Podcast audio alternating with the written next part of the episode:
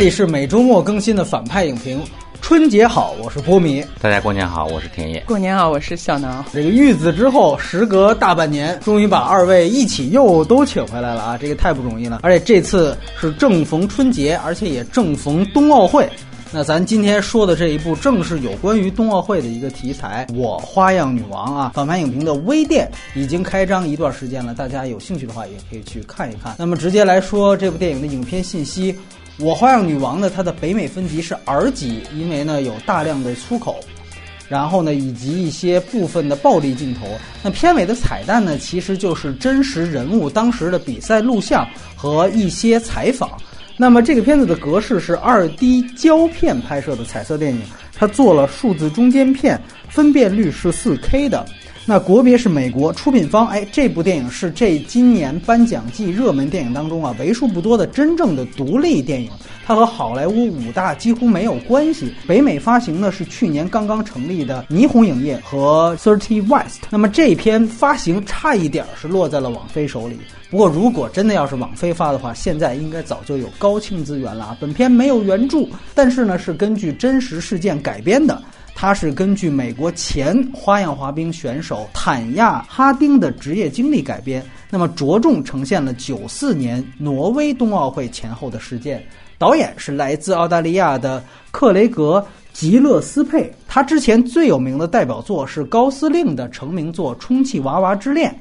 此外呢，他前两年的《怒海救援》和《百万金币》也都是他的作品。那本片的唯一署名编剧啊，名叫史蒂文·罗杰斯。乍一听这个名字，以为是美队写的呢。正好这主演也是美队的基友冬兵。那这位罗杰斯此前的编剧作品都是一些爱情片，比如说大家熟悉的《P.S. 我爱你》，或者是《穿越时空爱上你》。那主演呢，堪称是 DC 与漫威的结合。小丑女玛格特·罗比和冬兵塞巴斯蒂安·斯坦。那当然，小丑女是凭借更早以前的《华尔街之狼》成名的。那此外，这个。埃莉森·珍妮，她饰演了女主角的母亲。这个人呢，也在《朱诺》和《时时刻刻》这些很有名的电影当中都有出演。那么，小丑女和珍妮呢，这对片中的母女都最终拿到了奥斯卡的表演奖提名，一个女主，一个女配。而本片的另外一个奥斯卡提名则来自于剪辑奖。那另外提及是在片子里面饰演肥宅帮凶的是一个叫做保罗。沃尔特的演员，他也是一位美剧演员。这个电影呢是在二零一七年的多伦多电影节首映的，那么是十二月八号在北美大规模上映。目前它在北美的票房是两千五百三十四万美元，应该还有可能增长。毕竟现在是冬奥斯卡的时候，它都还有望借势再助推一把。而且呢，这个成绩其实已经很不错了，相比。另外一部也是颁奖季的体育题材电影《性别之战》，那个卡斯各方面都要好过于本片，但是票房却不及这个电影的一半儿。那资源与字幕情况，目前和所有我们聊过的颁奖季电影都差不多，都还只有评委版有黑条遮挡的那种 DVD 画质的资源，而奇遇字幕组做的字幕还算不错啊，我看过他们的这个字幕版。那么这个就是这个影片的信息。接下来呢，两位还是打一个分数。那我们女士优先。叫老娘叫谭雅的电影，那个我给八分吧。我个人是蛮喜欢的。放到奥斯卡这次提名的影片中说吧，像《伯德小姐》，她是属于这个我人生中的一些小事啊。然后像那个三块广告牌是属于我人生中的一件大事儿，就是一个女人。但是这个就是老娘叫谭雅这个片子里面，就是他讲的是老娘一生都是大事儿。所以我就喜欢这种，就是比较呃，就是有这个呃比较 drama 一点吧，也可以说。但是这个 drama 背后，你能看到很多这个这个人物的心理过程，这个然后从小到大他的一个这个性格形成、成长、转变。然后我比较喜欢这种，就是里面细节很丰富，然后包括这个是个事件也很多的这种。然后就是另外就是那个他表现的方式，他不是有那个打破第四堵墙的那些东西嘛，还挺好玩的。反正看了这么多年这些专辑片，已经慢慢的进入一个就是都很。很流水线嘛，套路的一个东西，这种东西出来，你还是会看着，起码能让你感觉就是观感很愉悦。这个，对，嗯。那向什么人推荐呢？就是像有一些这种同样的问题，然后考虑要不要去看心理咨询师的人，推荐一下吧。好好好，来，我们听田老师的。嗯啊，我给这个片子的评分 也比较高啊，八分。我很难很很具体的说。呃，就是用用几句话来来推荐它啊，就是呃，这个片子跟我的某些体验会比较比较相通啊。我在看的时候很动情啊，这个是基于一个呃呃情感层面的呃判断吧，这样啊。嗯。然后呃，推荐人群的话，我其实是觉得呃，我们都可以看一下啊，就是啊，比如说所有人都能推荐。对对对啊，比如说我呃，因为因为我们每个人都有一个呃家庭关系啊啊，然后那个呃像。呃，比如说我是我是八零后啊，跟我同一同一代的人，跟他们的父母，我我觉得多多少少都会有一点点那个花样女王的影子啊。我觉得是，我觉得是一个时代的这个社会风貌所所造就的啊。所以我觉得就大家都可以看一看啊，而且那个情节也都还挺抓人的嘛，还挺好玩的。我觉得可以看一看。嗯，行行，那必须得强调出反差来，要不然这节目做的就平淡无奇了。那我就下调一些分数，没有，我一直就是这个打分啊，六点五分。其实这个片子跟上期的《水形物语》打分一样，但是其实观感是正相反的。《水形物语》呢，我是完全无感，但是公允的说，那个片子几乎没有缺点。我在缺点环节说的更多是那个电影的一个上限，而这部电影不一样，它初看的时候可能跟两位一样，我都特别喜欢。但是呢，我觉得这个片子也是属于那种一眼就能看到明显问题的电影。呃，但是我觉得还是在奥斯卡的维度里说呢，我个人感觉它要比就是同维度的以女性为主角的《博德小姐》要好不少啊，这个是我的一个基本感受。然后我最后推荐给冬奥会的体育迷吧，我觉得这是必须看的，尤其是花滑这类的这个这个体育的爱好者。然后另外就是有些人特别喜欢看这种体育选手的背后的撕逼，或者说。甚至比如说同台的两个演员，就类似于同行之间撕逼的这种事情，很多人对这种内幕感兴趣的，哎，你也一定不要错过这样的电影。所以我推荐的就比较具体。那么接下来呢，还是按照优缺点来聊这个电影。然后外延环节，我们接的其实是上上一期性别之战的外延呢，我们继续会聊一些题材相似的体育电影，比如说就和这个电影一样。都有很多根据奥运会来改编的电影，比如说像《飞鹰艾迪》、像《狐狸猎手》，甚至更早以前的《慕尼黑惨案》。当然了，像纪录片《红军冰球队》这样的片子，其实也有一定的参考价值。那么，以下呢就是我《花样女王》的这部电影的剧透线，希望大家呢看完再来听。那按照刚才的打分呢，打分高的先说一下优点。田老师来，优点的话，呃，其实。呃，非常简单啊，分两个方面啊，一个就是呃人物啊，我觉得像类似这种类型的电影，人物是特别特别重要的啊，因为像这样的电影，我们很难做出奇观嘛。我觉得这部电影里边的人物对我来说都特别好啊，三个重要的角色，我我给他定的是三个，一个是呃呃两个是那个男女主角，再有一个就是妈妈啊。对啊，我觉得呃三个人之间呃呃互动性没有做的特别好，但是三个人物单独立到那里，我觉得都特别特别的。突出就是，就是说，呃，呃，比如说我们想要做一个人的偏执啊啊，但你在这部电影里，你就可以看到他那个人物做的做的非常的非常的偏执，非常的极端啊。哎，像这样的东西放在电影里，它就是它就是会比其他的电影要要更张力，对，有张力，更动人一些啊。这部电影它最后那个人物单独立在那里的时候，每个人物都很成功，都很有特点，这是一点。再有一个，我觉得比较重要的是。呃，像这种以体育为类型的电影，哎，很重要的一点，其实不是我在那个赛场上，我在和什么样的人来对抗啊？没错啊，他其实他到最后他要提炼出一个比较重要的点，就是我在和其他的什么东西对抗，比如呃，像丹泽尔华盛顿演的一系列橄榄球的电影，我是要和我的肤色对抗啊，和这个世界这个这个呃种族主义的来对抗啊，然后。呃，比如像这这这种电影的这个祖师爷啊，愤怒的公牛，他其实是这个呃主角和呃整个那个社会的风貌，还有那个黑帮来对抗。嗯，就是我不打黑拳，然后我要和这个时代对抗啊，就是或者是麦克法兰，我要和我的自己的出身来对抗，就是我我是一个特别贫穷的孩子，苦孩子，没办法，我只能通过。跑步来改变命运，他要和和命运来对抗啊。就是呃呃呃，凡是这样的电影，它最终都要提炼一个呃这样的点，整部电影才会成立，大家才会移情嘛。然后《花样女王》她最后找到的一个切入的角度，对我来说是比较新的。我所对抗的不仅仅是我的母亲或者别的花滑女运动员，这个只是其中的一个层面。更重要的是，她对抗的是美国那种呃呃呃主流社会的那种偏见啊。她作为一个女性，对抗的是呃我我的我的出身，还有嗯。呃，特有的那种啊，大家对一个运动员的，呃，作为一个公众人物的运动员的那种期待，但我就不是那样的人。他他他对抗的是一种呃，其实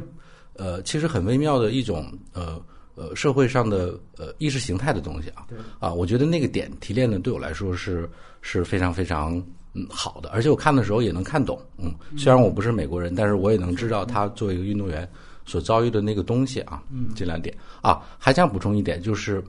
就是那个，因为中国是和那个俄罗斯或者苏联是一个体系的，我们培养举国体制，对举国举国体育的那种那种东西啊。然后这部电影里，你就会看到啊，原来外国的运动员是这样的，就是那个东西对我来说也是一种呃新鲜吧。嗯，大概这样三点。嗯，哎，这我觉得其实都还比较同意。那我就先来说说问题，那正好这样就比较激烈吧。其实我就是比较同意田老师的说法，但是我个人觉得呢，他其实就有一个挺大的问题。我是第一遍看的时候，虽然特别愉悦，但是也发现呢，就是它其实中间有一个致命大转折。在我看来，就是这片子其实分两段，前一个小时它讲的是人物，后一个小时呢，它聚焦于事件。这事件就是这个所谓刺伤事件。那这个其实呢，作为影片整体来看，这里有一个断裂的问题啊，所以我个人感觉这个问题它延伸出来的，导致它后半部分不够好，还是算是最终是一个比较致命的地方。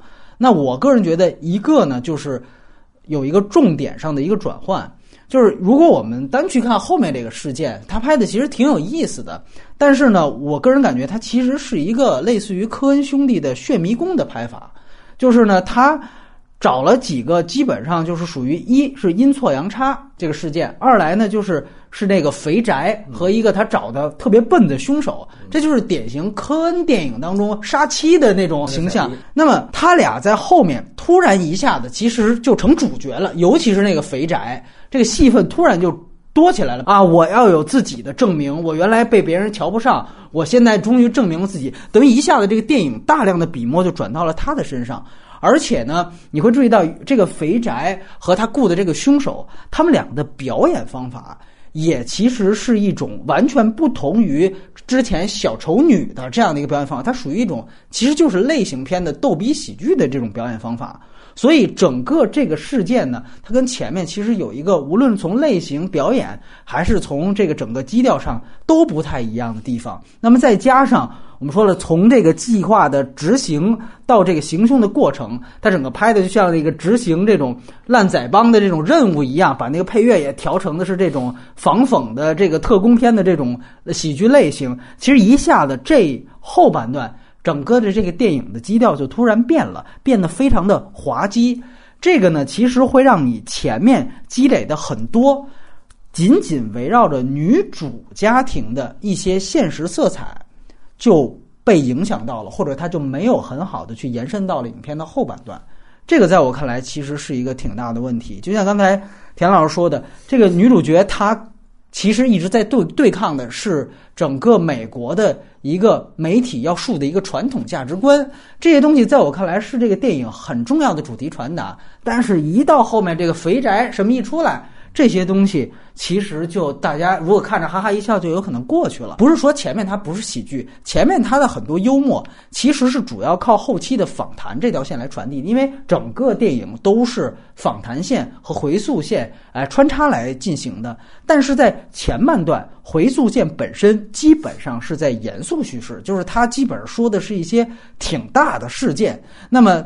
直到后来的逗逼开始，你也会发现，就刚才小挠说的这种让啊，回溯当中的人物也开始对镜说话的频率和次数也开始慢慢的多起来。当然，一方面我们说这看似新意，但另外我们也不得不说，这个小丑女她成名的《华尔街之狼》本来也是这个拍法，而且在更早以前我们就见过像伍迪·艾伦的片子是这样用了。但是呢，我个人觉得，呃，从后半段。回溯线也加进来这个逗逼的一个另外大的一个特点，就是还加了一个比较没用的角角色，就是那个所谓硬拷贝的小报记者。嗯，那个记者就是极其浮夸的那种。他呢，我个人感觉，呃，整个的回溯线的喜剧方式其实有点类似于我们在《性别之战》里面讲的，不知道两位看过没有？就是前几年挺火的两个短片，一个是《七日地狱》，还有一个是《环药房自行车赛》。其实就是专门模仿着 HBO 那种反讽的纪录片、电视片，呃，典型你会看到，在这样一个时刻，这种硬拷贝里边那个记者的所有的表演和他呈现的方式，都直接变成了《七日地狱》里面出现的那种恶搞式反讽片的人设和表演方式了。那么它的主要作用也是突出了逗逼。喜剧的这样一个方式，还是这句话，它也影响到了前面它传递的很多的主题。那么，于是在此之前，女主原生家庭的影响啊，包括从这个母亲的家教到丈夫的家暴，这些其实都某种程度上承载了主题。但是最后呢，由于这个逗逼肥宅的这么一个糊涂侦探一样的，呃，或者说科恩杀妻似的这样的一个黑色幽默的一个事件一来，或多或少这些东西就都受到了影响。而另外一点呢，我是觉得也是由于这个致命的转折，它带来的一个人物完整性上的影响，最大的一个影响是塞巴斯蒂安斯坦的这个角色，因为之前我们都看到了，他呈现出来这个丈夫是非常的不仅家暴，而且性格基本上就有问题，有缺陷。然后呢，甚至之前都枪击女主，而且都绑架了。对吧？那其实这是一个已经非常到了一种 O.J. 辛普森那个级别的一个，然后结果由于这个事件马上一到一个小时要要接进来，所以电影里面突然在这个事件一个小时之后，他就变成跟女主一伙了。这个人设的转变其实也是非常的唐突的。当然，我们说后边它起到的作用其实也不太好，但是我必须强调，它前面可能是坏，后面其实是蠢。这其实是两回事儿，而这个转变其实一下子就因为这个事件到来就转过来了，所以对于这个人物来讲，他就没有我们说另外两个人物那么流畅，而这个原因也是在于这个转折。那另外一点呢，虽然我个人觉得这个片子啊几乎是各方面都比《波德小姐》好，但是有一点我觉得不太比得上《波德小姐》的是，其实《波德小姐》呢，她最终你可以看到，她呈现了一个女孩的成长过程。开始呢，其实是一个好像附庸风雅一样的，得跟着这个啊一些好像上流的有钱的同学混在一起，包括也跟一些装逼像甜茶的这种角色在一起。那后来呢，越来越懂事儿。他其实你可以看到一个很清楚的一个弧光。但是在这篇里面呢，如果你对位到小丑女演的这个花样滑冰的角色，你会觉得她非常有意思。但其实呢，她这个人物的成长脉络不如博德小姐。那么清楚，你只能看到采访的回溯片段里面，但是这个回溯的对比呢，可能更多的在后面都是围绕着这个事件去讨论。比如说，呃，巴基说我没我没参与，我没怎么怎么样，然后他就是罗生门嘛，然后他说其实你就是这么干了，然后我就是主动去揭发了，就双方他其实并置的也是关于这个事件。到底版本是怎么样？他把所有的素材组织的形式都由人物转向了这个事件，到底是不是一个罗生门上面？所以这个也是影响到他人物的一个小的问题。另外呢，就是，呃，我个人觉得，除了这个采访线实际上是模仿的之前环药房自行车赛这些逗逼风格的伪纪录片，从一个更高的角度来说。我觉得这个片子的采访线呈现的喜剧质感，特别像《灾难艺术家》里面弗兰兰黑那个烂片的导演的那种姿态，就是说，哎，你看，哎，这儿有一群傻逼，就是这个作者姿态，尤其是在这条线呈现出来的，让我觉得没什么太大意思。尤其是他后面突然变成重点的这个肥宅的角色，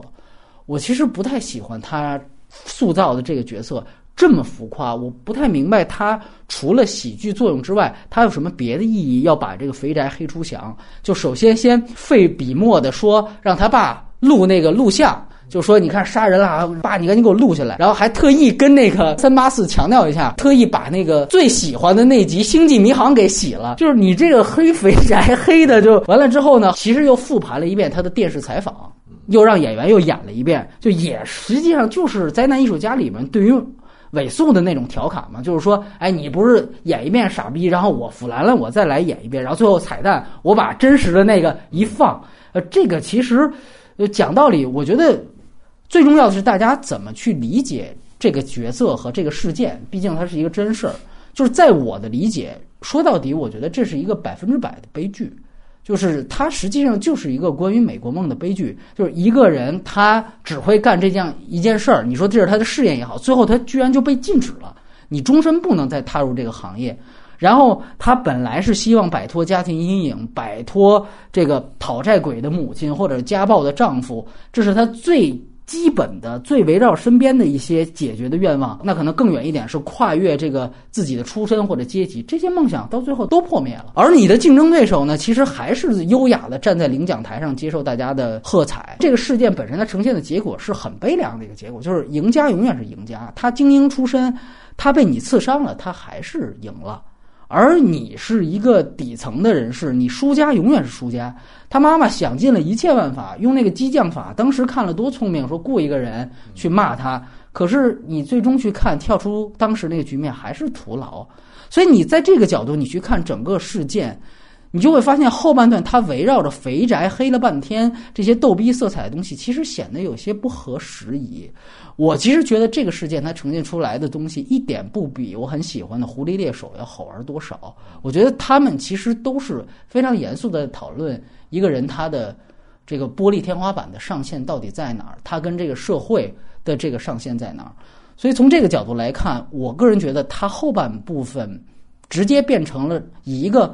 逗逼的方式去呈现一个罗生门的事件，是有一点点可惜了。来。咱们听小挠再说说优点。你刚才说的那些东西，确实有些东西不不是很同意吧？就是我觉得最后这个罗生门事件其实没多少罗生门。说白了，我觉得这事儿当时挺透明的。然后就是那个，而且这几个就是蠢货嘛，一个比一个更蠢，所以把这件事情就是搞到最后那样一个地步。其实我觉得它中间没有多少事实不清楚的地方，所以我是觉得就是最后这部分也没有觉得很突兀。我说点小的角度吧，就在我看来，其实你还是可以回到个人身上，就是个人为什么把这个。事件推到那样一个地步，最早谭雅她可能就是一个，因为她没有受过太多教育，然后也比较粗俗，因为妈妈的家教就是那样的，所以她可能在这件事上顶多只是是说，她表现出了一个对她对手的厌恶，那种不太有、不太没有办法，就是用礼貌用语说出来一些厌恶可能，然后但是她呃。他确实，你让他的脑子想出做这件事儿来，我觉得他智商都不够。然后呢，就是再然后，就是就是说，我觉得这一点就是说明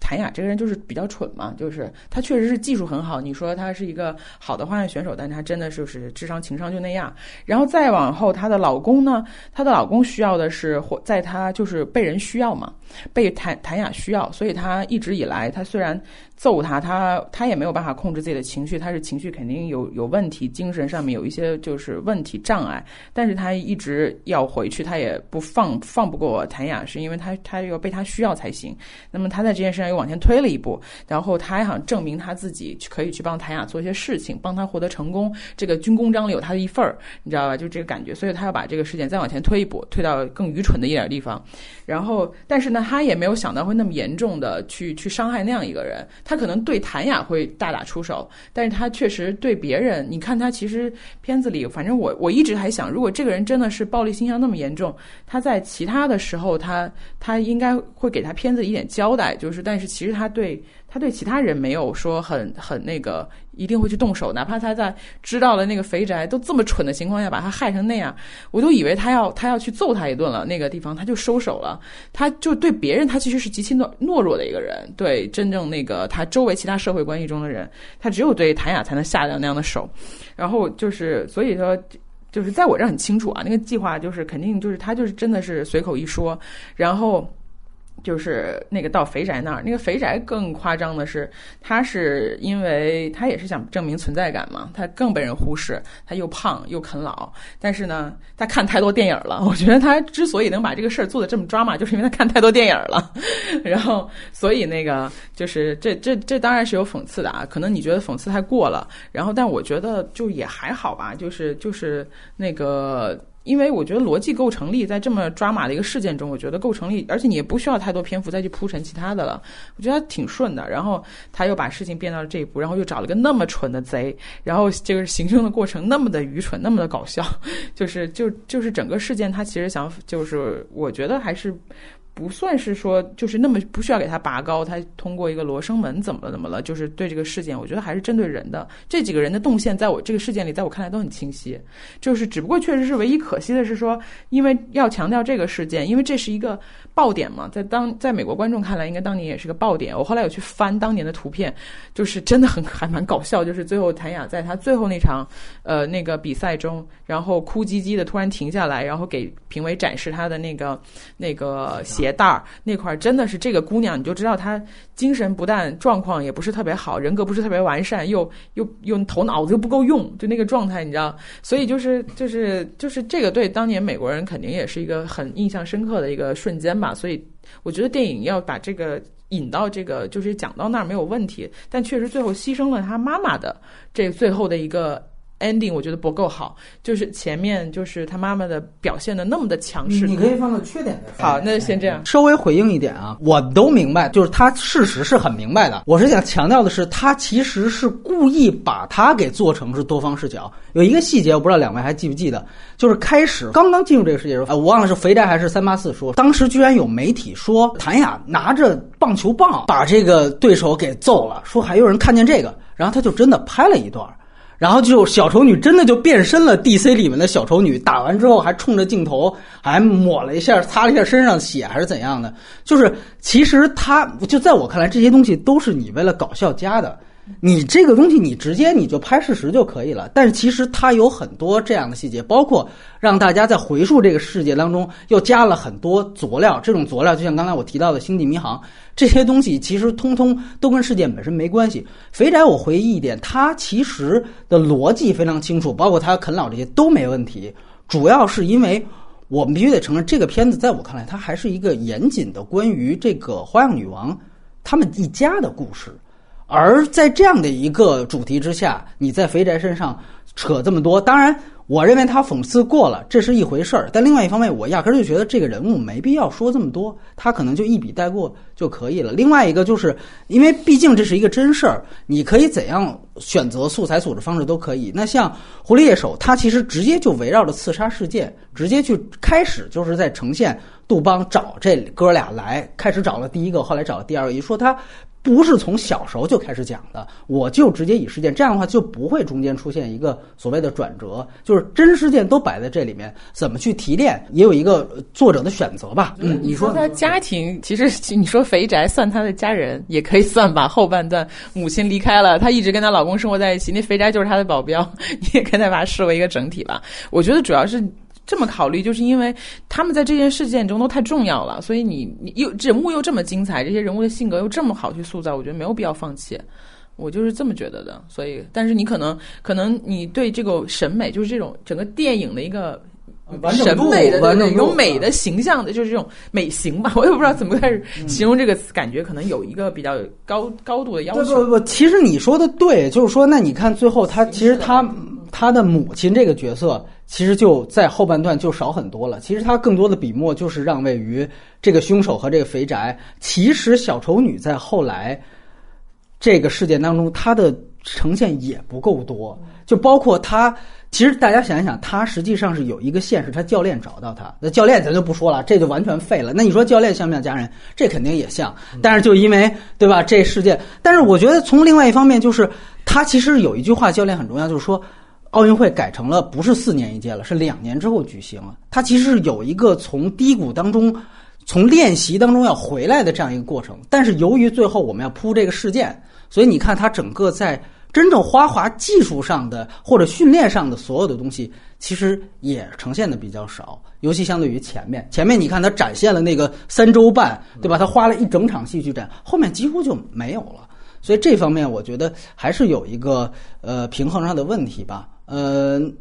呃，对，田老师来回应啊。我想补充一下，就是就是呃，这部电影它不是玩了好多那种呃。呃，小成本独立电影会玩的那种花活嘛？呃，采访，呃，用用那个演员来假扮真实人物来采访啊、对镜说话呀，然后呃，包括那个呃，想象中的假想的场景，呃，实拍呀这些东西，我觉得某种程度上，它也它其实它也是为了弥合你所说的那个问题，就是就是那个呃嗯。呃呃，就呃，后半段变成事件了。对对对啊，因为因为他他最终肯定要围绕着这个事件来做啊。但是呃，这个事件的点，我觉得呃，导演或者主创他们所期待的应该是所有人都有一条线发展发展，到了这个事件的时候，大家都裹挟到这个里面来。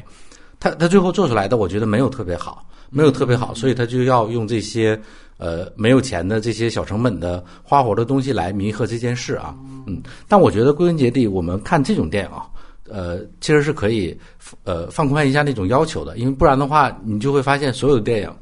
最后都是呃呃走那种非独立电影的那个那个套路里边去，它它看起来特别的完整，特别的好，但其实往往就。很沉闷啊！我觉得今年好莱坞的这些电影最重要的关键词就是沉闷啊。《花样女王和母亲》这两部电影，它可以和其他电影放到一起，能区别开来。我觉得这个感觉是很好的。那咱们就交换意见，田老师先来吧。还是就接着这个来说吧。波米和小挠都有提到这里边的妈妈，就是那个妈妈刚开始亮相的时候的那种种的戏啊、细节啊，做的太惊艳了。对啊，多么的好啊！但是到他到后面。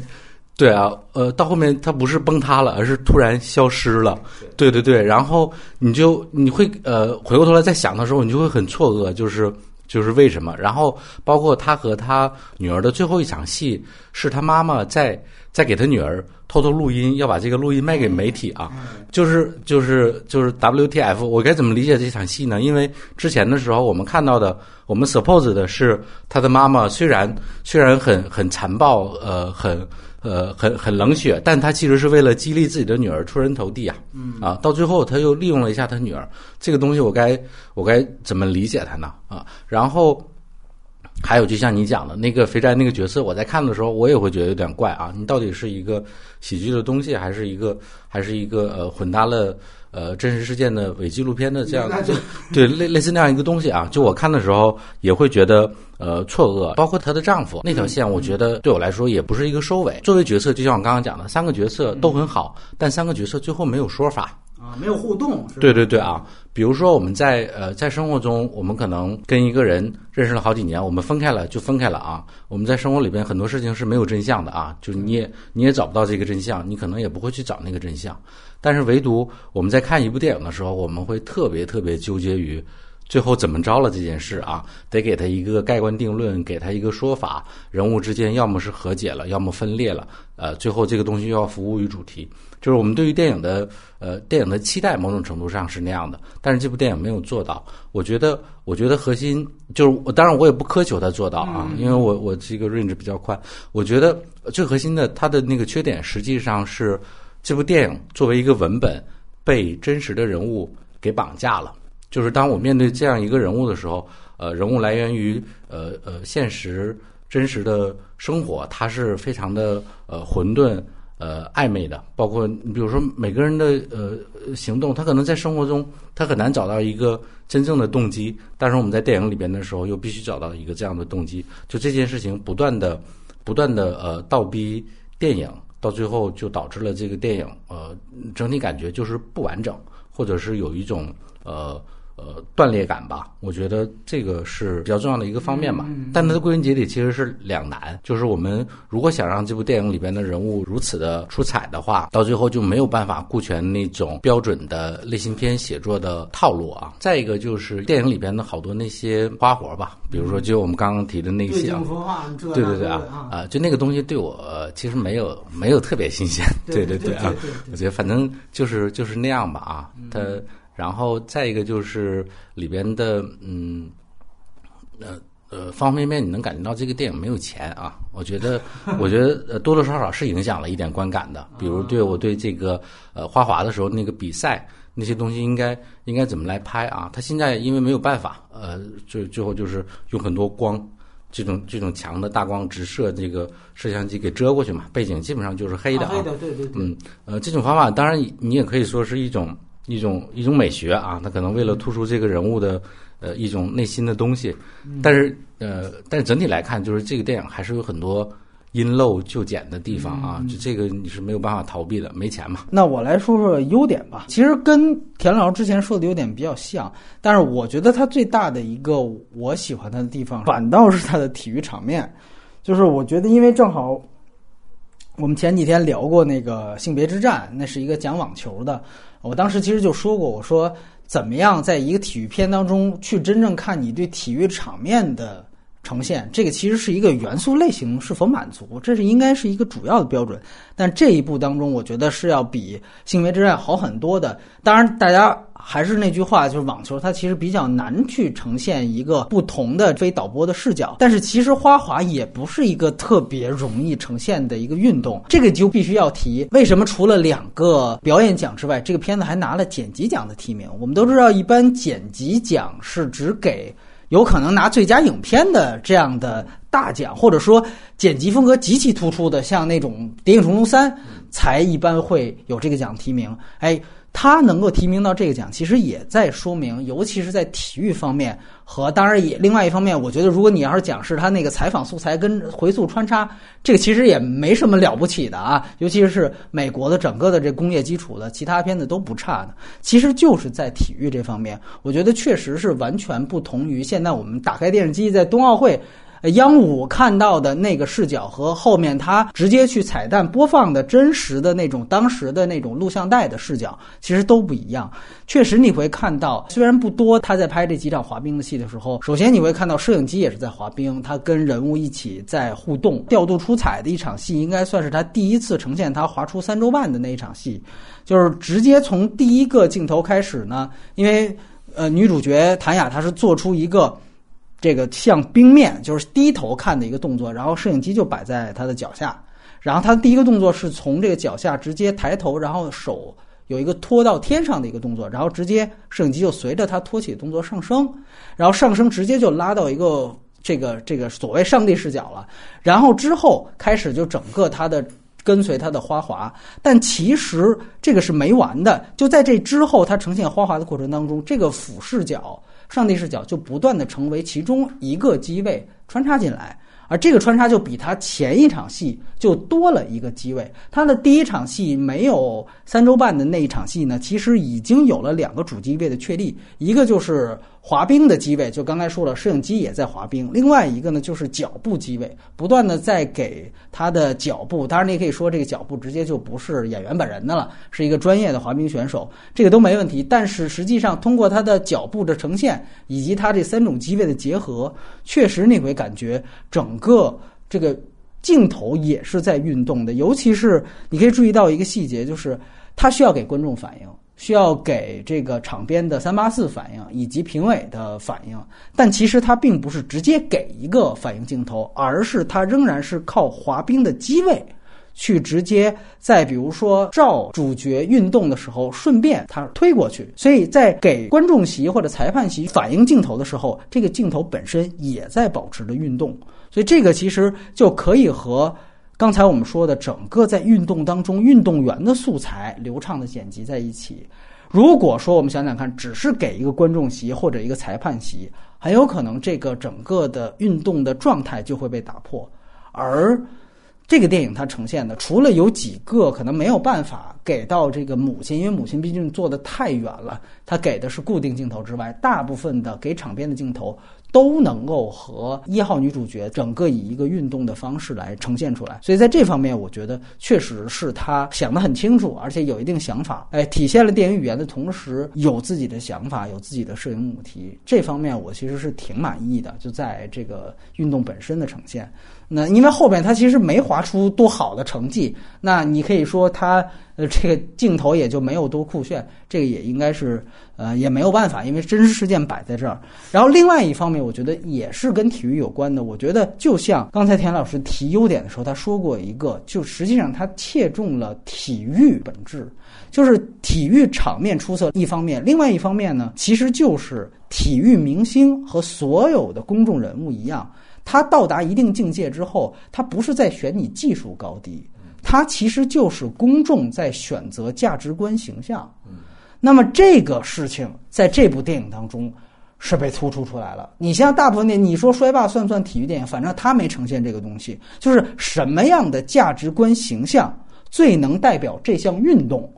首先，这个就是有一个定位。你比如说，如果我这个运动是这个高尔夫球。那后来你看看老虎伍兹出了那个出轨的事情之后，他为什么就如此受到这么大的影响？他如果是一个拳击选手，或者是一个哪怕足球选手，我们都知道特里还什么跟他队员的这个媳妇儿还还睡觉什么的，这照样没问题。大家仍然觉得特里是一个特别爷们儿的人，因为他踢的是足球。但是高尔夫球你就不允许出现这样的事情，因为它其实代表的就是这项运动的价值观，而这个运动它的受众其实都是阶级的代表，背后的观众对背后的观众都是阶级。尤其呢，在美国，它有另外一方面是它是一个娱乐至死的国家，中国也越来越是了。那么我们都知道，尤其比如像 NBA，它这种我们这比如常尤其常规赛，它都是有很大的表演和作秀性质。啊，全明星赛的收视率永远都高过于这个总决赛，所以说在这样的一个情况下，本身这个也会有大量的媒体的参与，在这方面也非常重要。我们可能最熟悉的就是 NBA，你可以看到像科比这样的人退役的时候，他的转播信号可以直接打出科比告别的水印来。而像林书豪当年是因为在白左的大本营纽约打了几场好球，他要是在一个偏僻的地方打几场好球，根本不会有人发现他。就因为他在纽约，所以媒体可以直接来造星。为什么？因为就是当时纽约，比如说像《时代周刊》这样的媒体，它需要一个有色艺的神话。他就可以直接捧出一个明星，这个就是媒体和观众的一种共谋。任何的体育形象在这个共谋当中，实际上是一个被利用的价值，而这其实就形成了一种潜规则。这个片子它恰巧选择了一个前半部呈现的很好的主题，就是这个人恰巧是不符合这个潜规则的，所以它形成了一个巨大的碰撞。所以本质上，就像我们刚才说的，它其实就是一个。美国梦的上线。我第一次看这个时候，我其实想到的倒不是哪个体育电影，是奥利弗斯通原来拍的《尼克松传》。我觉得是有点异曲同工的，就是因为尼克松这个总统，大家如果了解的话，他其实是一个为数不多的从底层爬上来的一个人。就是他斯通讲《尼克松传》，他不是一个批判态度，他就是讲这样的一个人，你哪怕爬到万人之上。你可能也只能够到精英的起点，所以你像当时他讲养尊处优的是肯尼迪，那个就是天生的颜值又高，然后谈吐又优雅，包括老婆都是时尚时尚最时尚的，对吧？就是丈夫死了，她都可以芳华绝代，而尼克松还活着的时候就只能遗臭万年了。所以，尤其他讲了很多细节，都跟这个片子有惊人的相似，就是。比如说，他说尼克松当时其实第一次参与竞选总统是输给肯尼迪，就是因为当时电视刚刚兴起，刚刚普及，第一次有了电视辩论。尼克松就是因为一长得丑，二来是他辩论的时候吐的那个唾沫星子是粘在了那个嘴角上，所以大批的人就觉得我靠，这人怎么这样啊？哎，然后就失去了大部分的选票。但是其实就像这里面的这个东尼亚一样，尼克松他其实在他的这个外交天赋和对国际形势的判断上，应该是历任美国总统里面最为出色的啊。我们都也可以回顾一下他干了什么，但是没有用啊，民众不看这个，民众就看你嘴角沾没沾唾沫星子，他们就是不爱你。他们就爱肯尼迪。说后话，如果肯尼迪不被刺杀的话，其实他后面也没有机会。这个我们都懂的。最可悲的，就像东尼亚一样，即便是这样一个人，后来哎，肯尼迪被刺杀了，你阴错阳差的拿到机会了，但由于你从小就缺乏安全感，你是从底层爬上来的，所以你捍卫这个机会的方法，可能就会显得特别极端。这个极端可能另外一个词就是愚蠢。所以，也许只有出身底层的尼克松才会想出用窃听这种歇斯底里的方法，啊，去保住自己的位置。就像这里面小丑女演的这个女一非常像，对吧？就是只有她和她周围跟她同样出身的这批人才会想出这么笨拙、其实有点可悲的方法。所以从这个角度来说，他确实是有在传达一个美国梦上线的这样一个主题。这个主题，我觉得是。非常好的，而且呢，从这个角度也说，它可能也是比《博德小姐》那样的片子讲的更为透彻，而且也更为具体。就这个片子，你能看到它前半部分塑造的阶级感是比《博德小姐》要更明显的。《博德小姐》那可能就是我们家庭当中有一个我父亲失业了，少女心，哎，少女心，对对对。但是这个其实它不仅仅是说从女主角的出发，它是全方位的去塑造一个群像。母亲这个角色，大家为什么这么喜欢？我也觉得挺好。其实她就是这个阶层代表嘛，就说白了就掉钱眼里了，对吧？这个我觉得是挺好的一种反馈，恰巧是因为它正是塑造他们这个阶层的一个非常重要的一个工具。所以说，你包括之前呃这个付钱去骂街，当然这里我回应一下这个田老师说的，就我个人觉得最后这个窃听器段落啊。其实我是认同的，我觉得挺好的，而且我觉得他就是要打脸那种，就是所所谓的最后肯定要有一个母女和解的这样一个梗，他其实就是要反这个反这个类型吧。说句实话，而且呢，你可以看到他最后那段也是经过设计的。他开始先是以为是记者敲窗户，然后他就说：“你们记者赶快走，别来烦我了。”然后这时候敲门声越来越猛烈。大家可能以为是不是他那家暴丈夫又回来了？就其实他重复了半天。我当时其实有一个动作逻辑的问题，我考虑我说，要是你妈的话，你直接喊一句不就完了吗？他其实那块就是故意的，就是延长那个敲门的时间，让大家去想到底敲门的是谁。然后一打开，哦，原来是妈妈。那这样的一个悬疑点的一个设计，其实就是想引导观众，你就想，哎，妈妈在这样的一个情况下出现了，这是不是就是和解了？所以说，它其实有这样的一个设计，然后，就像刚才田老师说的，是不是就要突出一个？哎，之前再怎么打骂都是打是亲，骂是卖，然后最后关键时刻还是妈妈最亲，然后到这儿的时候突然告诉你，操，真不是，最后就有这么一个东西出来。所以这个在我感觉确实是他要反类型的一点，但是呢，第二遍回去我又仔细看了一下这个段落，他妈妈当时录音笔败露之后解释了一句，说我前面说的这些话都是真的，其实这个话不是着吧。就是你可以通过演员非常出色的表演，你能传递出来。他前面说的话确实可能是真心的，只是他后面在问他：“哎，你到底知情不知情？”这句话之后，他自己又补了一句：“我是你最亲的人，你不跟我说，还是跟谁说？”就这句话迷惑性太大了，使得小丑女发现之后，我靠，这个整个三观就崩坏了。但是在那个他准备掏录音笔，因为他其实有一个揣兜的动作，那个动作应该是导演暗示大家，他是从那一刻才开始按下录音键。因为我现在正在录录音笔，我可能使这个东西比比较多。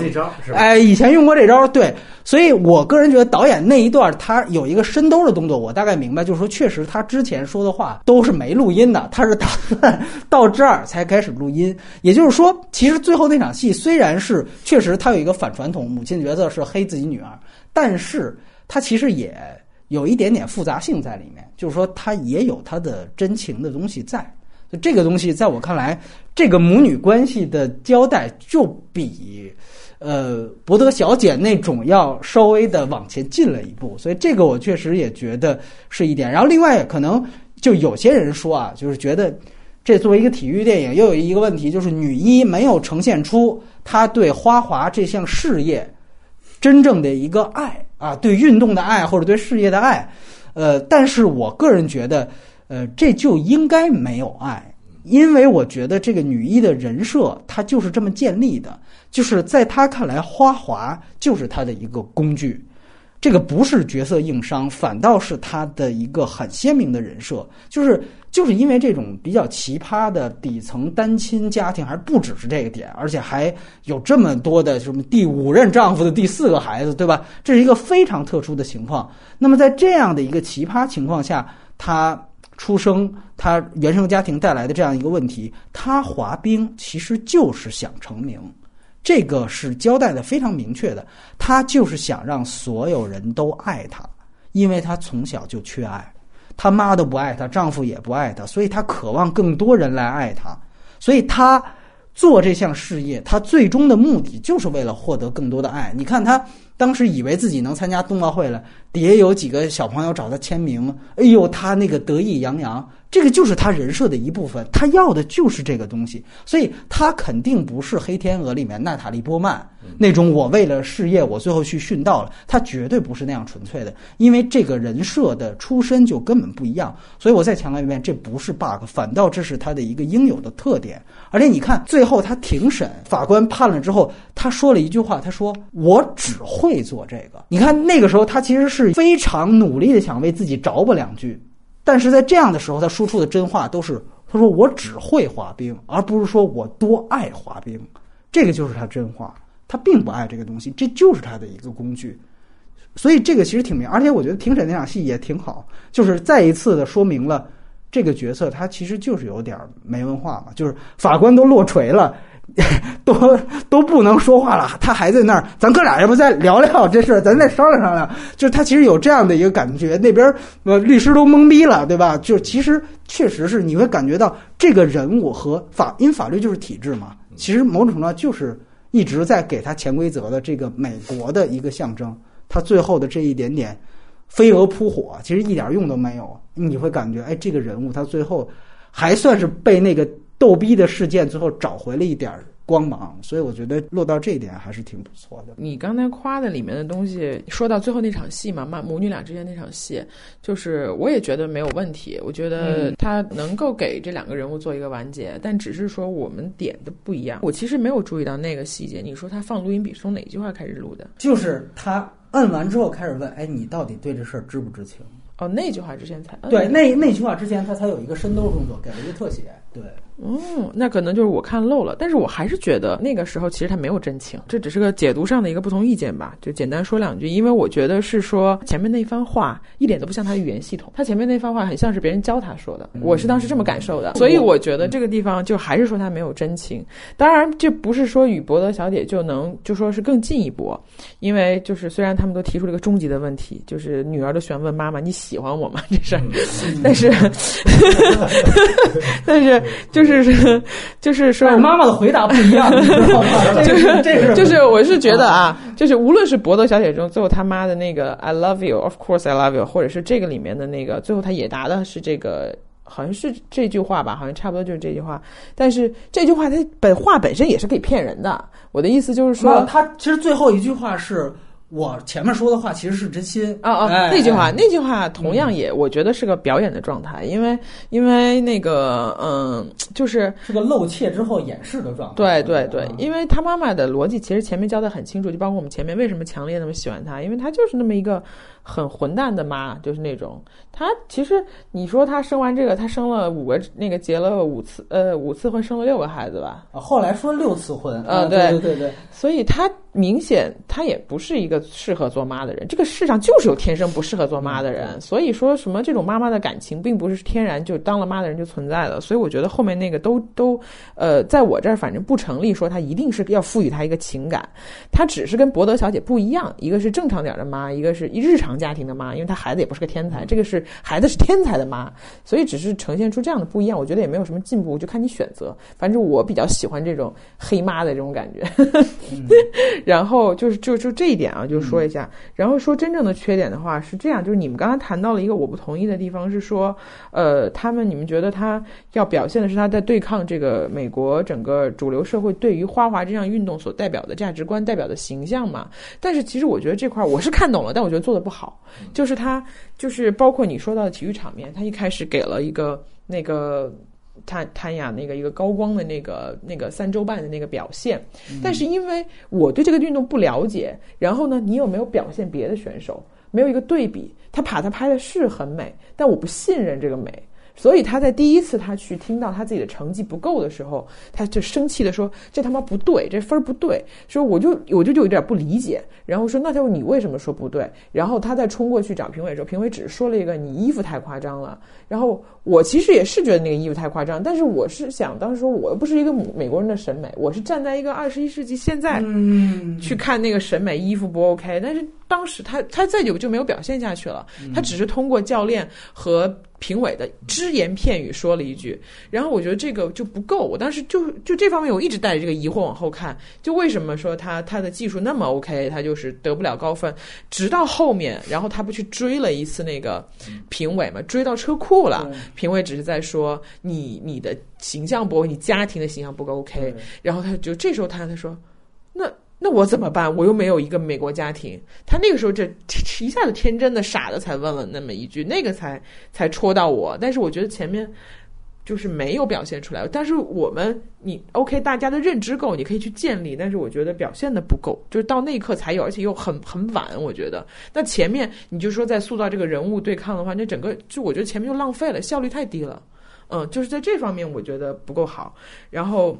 那个嗯。其他部分是对，然后就是结尾，他又去打拳，然后又给了最后一个特写，他又对着镜头说什么？你们觉得什么才是真相？然后最后说这他妈才是真相。他离开了镜头，然后镜头定格在那个雪上面，是在说暴力就是真相吗？这个世界还是怎么样？我觉得这个最后这一刻，貌似对前面的有一个提炼式的总结，然后又对准了一滩血，我觉得这个特别傻，就是完全没有起到应有的。就说你说你真的是说，你说你后面一段是说要说罗生门也好，还是前面这。个个人物，呃，给你带来的就是说，历史上这个人是这样的，就是当年这个人这样的，我这次给你解读是这样的，我呈现了不一样的真相还是什么吗？不管是哪个角度，我觉得这句话最后说出来太傻了，然后定格到那个血迹也特别傻，就是我觉得这是一个特别大的败笔。对对对对。那其实你说的这个缺点，不就是我刚才说的吗？他其实，在最后一个小时，就是极力的还想把这个事情炒成一个罗生门。所以他才会落到所谓真相这一块儿。他其实只是想说一个人心上的，貌似大家的版本不一样，又想做这个东西，所以最后要落在这儿。当然了啊，我觉得他落在拳击场这个我明白，但是你说的这个台词有问题，我是认同的。落在拳击场是因为就是还是那句话，他他说白了，他就是想让大家关注他。那花滑已经被禁止了，他只能找另外一个方式。呃，当然你也可以说，这因为真实人物可能就是这样，所以他觉得，哎，正好我继续延续他这个人设，我最后落在这个打拳这儿也可以。那这个我觉得都没问题，而且我觉得他做了一个比较好，也不算好，就是但是比较标准的一个扣题，就是他把那个三周半。和最后他被击倒，做了一个做了一个弧，真是弧光啊！把那个弧线做了一个平行剪辑，那就是一个是他最飞扬的时候，一个是他最跌落的时候，他有这么一个剪辑上对照。但确实这个非得用粗口换那种普通话，可能就是冯小刚六爷操他妈的真相，就这你可以有一个更好的收尾，我觉得挺好。你像那个狐狸猎手，最后也是交代查宁塔图姆又去打黑拳了，对吧？去打那种最血腥的、没有规则的那种拳击去了。那他其实就落在他上场，然后那边是一个俄罗斯人，那整个那气氛，尤其那个雾气一喷，然后就剩一个剪影，那这个是一个相当升华的一个特别有范儿的一个结尾。当然了，他拍在之后，他不能再抄一遍。当然，你之前说的那评委这个事情，我是觉得对评委都是在找借口啊，你衣服不行，你那什么不行，就是直到最后他去问了，等于才说出这个实话。但其实我觉得从另外一个角度来讲，如果可能是。米勒去拍，就狐狸小导演去拍，他可能最后这追车夫这场戏他就删了，我就呈现前面的东西，我希望观众自己去看到。其实他也能串起来，就有可能你就是在表达，就评委就是看你不顺眼，对吧？这个其实最后这一场车库的戏实际上是点出来了，就告诉你原因在哪儿，我告诉你这是这个原因。对，所以从这个角度来说，我觉得，呃，当然，我觉得有就比没有强，我还是挺喜欢这个最后的。关于妈妈，其实你如果注意到的话，它其实有一个细节，这个细节是他在摁下了录音笔之前，不是先女一号被说动了，所以就给了他妈一个主动的拥抱，然后他妈妈接受拥抱的时候，给了他妈妈的眼神的一个特写。演员在这里面有一个清晰的表情的转变，大概是哎，眼神一转。然后衔接的是一个摁录音笔的镜头。在我看来，如果前后的情感是一样的话，就前面如果也就是套路的话，那这个表情是多余的。那哇，这前面套路说明我套路中了，哎呀，我可以行动了。行动成功的话，我眼神不用转，我就这样的人，你给我一拥抱，我直接顺手咔一按，我眼神不用转。当然，我也不知道，如果是导演，我觉得不冲突。这么着给这个演员加，就说你这还要有眼神一转，是不是让观众要明白这个角色要干点什么了的话，那这个动作是多了。对，他前面原本说的话是别人教他的，而不是他语言系统的，然后他可能会怀疑我这话能不能成功。结果一进去说这番话，真的骗到他女儿了。然后他那个时候就哎成功了。然后那你有一个确信，我原来能成功的这么一个眼神一个定点，然后我摁一下录音笔嘛。我觉得是这样，包括听众也可以再去看一下。那一段的母亲的表演，因为这个妈妈的表演还算不错，她只是把最后这一段我觉得是说死了，就确实他是要黑一道，要去卖卖钱，这是没问题。但是前面他到底是真是假，还是压根真假就没那么清楚，或许对吧？你能说这妈对于女儿一点感情都没有？我其实是反倒觉得，如果是这样的话，是处理的太超现实了。我同意，我同意啊！对，我觉得就是如果不用台词的话，光靠眼神，就我觉得没有演员能演的那么准。就他到底是是 A 还是 B，我爱还是不爱啊？就是我觉得最后这个东西大家可以去可以去想了啊！就是就是依据自己的那个那个东西来的什么啊？然后我想我想补充一点啊，情感体验，对对，根据自己的体，你到底信不信你妈啊？而且他因为前面那个那个母女的关系就很紧张嘛，到最后他哪怕真的亲口说出来，跟跟他女儿说我爱你啊。这个东西也假，对他信不信也是个问题，所以就 whatever 了啊！我觉得最后他们可能只是把主角的那个口述的东西给他拍出来了而已。然后我想补充一点，女主角她在现实生活中她最后的那个境遇，从我的角度看，我其实不觉得她是一个悲剧了啊，因为她一辈子都是被花花所绑架的，但是最后她也有了自己的婚姻，然后有做园丁，我觉得是很好的工作啊，还有孩子啊，并且她不是跟那个记者讲她是一个好妈妈嘛？我觉得就是那个东西最后我不认为它是一个悲剧啊，但是这个跟电影好或者坏是没有关系的。但我是觉得就是。因为这些信息都是他从字幕呈现的，字幕，我觉得这个就根本没有什么关系。对，我觉得这个其实有点作弊，就是在于那为什么他的最后一幕的正片要落在拳击上？那拳击就代表他还没有放弃，他想受到万人瞩目的这样的一个执念的过程。那就是不是摔跤王最后那种感觉吗？我最后还是要让大家都爱我。那如果这样的话，那其实这个人物还是处在一个堂吉诃德的状态。嗯，对，那他可能就有一定的悲剧性所在。然后。你最后字幕如果要出来说，他其实你想给观众传递出来，他其实已经啊解解脱出来放下了，那你为啥不拍出来？对吧？你为什么要落在拳击的正片的最后？但是因为一个事情最后挫败了，n 个挫败之后，然后才放下这个和你主动的看穿一切完了放下这个也还是不太一样的人生状态，所以这个只能。大家冷暖自知吧，然后我们就最后来聊聊外延环节。我就想起来，那其实颁奖季另外一个遗珠就是茉莉牌局，那个其实就是刚才田老师提到的，就是说他被冰雪运动啊，因为他受伤了，所以他就放下了。那个也是一个真人真事儿，劳模姐演的，然后他就直接去干了另外一个毫不相关的事情，就是去攒赌局。哎，也变成了一个赌场女王啊之类的事情。哎，那个可能就是一个相对成功的吧，就有点像那个达拉斯买家俱乐部那种感觉。其实体育里面发生过很多这样的事情，跟这个比较像的是九三年，也哎正好也是这个前后。哎，网球迷应该知道，是当时最厉害的这个世界一号跟世界二号是格拉夫还有这个塞莱斯的事情。就是格拉夫的球迷在九三年的时候刺伤了塞莱斯啊，因为就是说白了，就是当时这个格拉夫的一个天敌的对手，在那几年打得特别特别好啊，在九一年登上世界第一之后，是大满贯取得了五十五胜一负的战绩，然后八项大满贯连续的闯进决赛。然后就在九三年的时候被格拉夫的球迷给刺伤了，结果这一刺伤之后，后来就一蹶不振啊，基本上后来复出之后只拿过一项大满贯的冠军，然后后来就再也没有阻挡格拉夫。格拉夫一直到小威之前都是大满贯女单夺得大满贯次数最多的一个传奇球员，所以这个其实一直这网球迷一直撕到现在，就是说。塞莱斯的球迷当然会认为，如果不是你们的球迷把我们偶像刺伤了，我们偶像已经绝对就秒杀你们这个格拉夫了。你们还能拿那么多大满贯？开玩笑，全是我们的，对吧？然后格拉夫的球迷又说，塞莱斯并没有想象当中那么占优，所以两方一直撕到现在。我看前几个月还有在撕这个事情呢，就哪怕是中国的球迷。所以说，确实这个事情也是成为一个公关。但是呢，他没有这个事件这么狗血，是在于这个事件是起码是他们的团队策划了这个事件，虽然是愚蠢的策划，但是也是策划了一个团队。而那个是仅仅是说号称是格拉夫的球迷而已，所以格拉夫其实人家也会觉得我自己其实是躺枪了，我背锅了。包括现在的格拉夫的球迷为他证明也是说，无论格拉夫拿了多少个冠军，大家都会觉得你是因为你的球迷把对手刺伤了，所以你拿的冠军。那你说这个对于格拉夫是不是也是不公平啊？所以他他们有另外一个洗白的方法。哎，这个其实确实是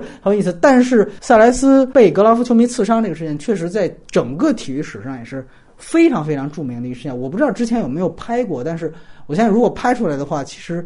也应该是比较精彩的。然后就是咱们国内，